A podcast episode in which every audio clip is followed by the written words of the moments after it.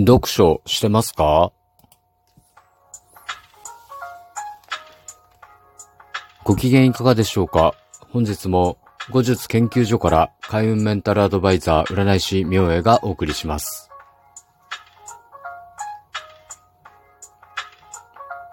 さて皆さん、普段から読書はされていますでしょうか？なんかね、あの、読書量がなんか年収に関係するっていう話があって、で、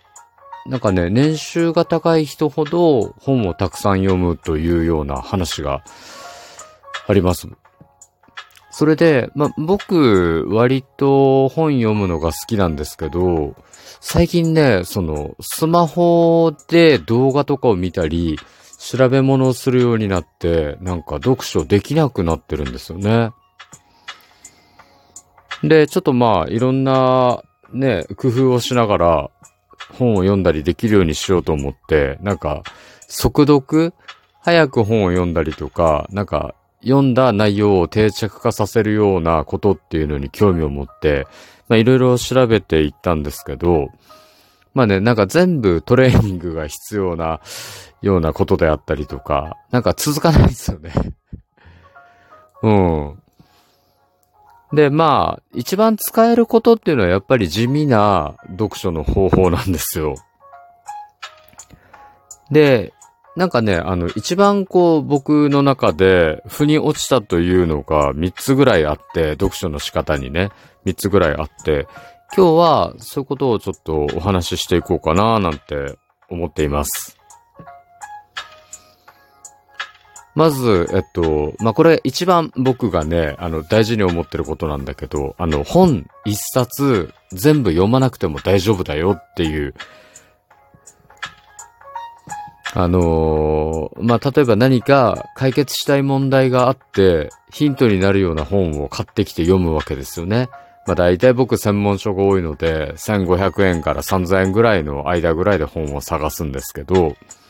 で、まあ大体その3000円とかする本って中身が濃ゆいから、最初から最後まで読むと、もうそれだけでね、時間を食ってしまいますし、内容全部頭に残すことってできないんですよ。で、本をたくさん読んで、なんかその、役に立てる人のメンメンタルっていうのはですね、なんかこう、本の内容を実践するために、学ぶために買うっていうのがあって、だから必要なことだけを読むんですよね。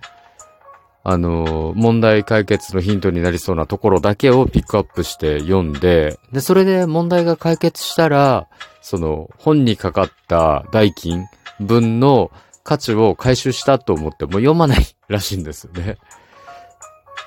なんかね、その、もったいない気が最初してたんですけど、なんかね、あ、そういう読み方でいいんだと、広い読みでいいんだと思うと、割とね、あの、しっかり読むようになるんですよね。これが一つ。あとね、二つ目が、あの、本って一回読んでしまったら、二回三回と読み返すことないだろうって言われて まあ確かにそうだよね、と。だからもう最初から本に書き込みながら、なんか情報を吸収するつもりで読めっていうふうに言われたんですね。でできるだけその五感を使って読めと、イメージしながら読めと。で、実際その、なんか自分がそこに書かれているような、なんかこう、書かれている内容の体験をしているようなイメージに落とし込んで、体験として本の内容を捉えろと。だからこう、目で見える部分であればそういうイメージですよね。イメージでその光景をイメージしたり、そのやりとりとかを体験として捉えるっていうような読み方をすると、大体一発で頭に入るよっていうね。で、三つ目が、あの、目次をとにかく参考にしなさいと。だから、あの、なんか読んだ本の内容が頭の中に残っているかどうかっていうのは目次を見たらわかるよと。目次を見て、内容を一つ一つ思い出していって、まあね、記憶に定着化していることであれば、その目次を見た時点で内容が説明できるはずなんですよね。で、そういう振り返りをすることで、あの、知識をちゃんとこう頭に定着化させていきましょうっていうのが三つ目のやり方なんですけど、まあね、そういう読書の方法をやっていくと、割といろんなことがね、なんかこう、物知りになったような感じになります。まあ、まとめると、あの、本一冊丸々読まなくてもいいよと。あの、問題解決につながりそうなところだけピックアップして読んで OK と。で、二つ目が、あの、読み返さないから本に書き込んだりしながら、なるだけその、体験としてイメージしていくっていう読み方ですね。で、三つ目が、振り返りで目次を活用するというやり方ですね。だいたいこの三つを意識して読んでいくと、まあ、だいたいその本の内容っていうのが頭に残っていくっていうのを、まあ、実感してます。まあ、何かしら皆さんの参考になると嬉しいですね。あのー、ぜひぜひやってみてください。では今日はこの辺りで失礼します。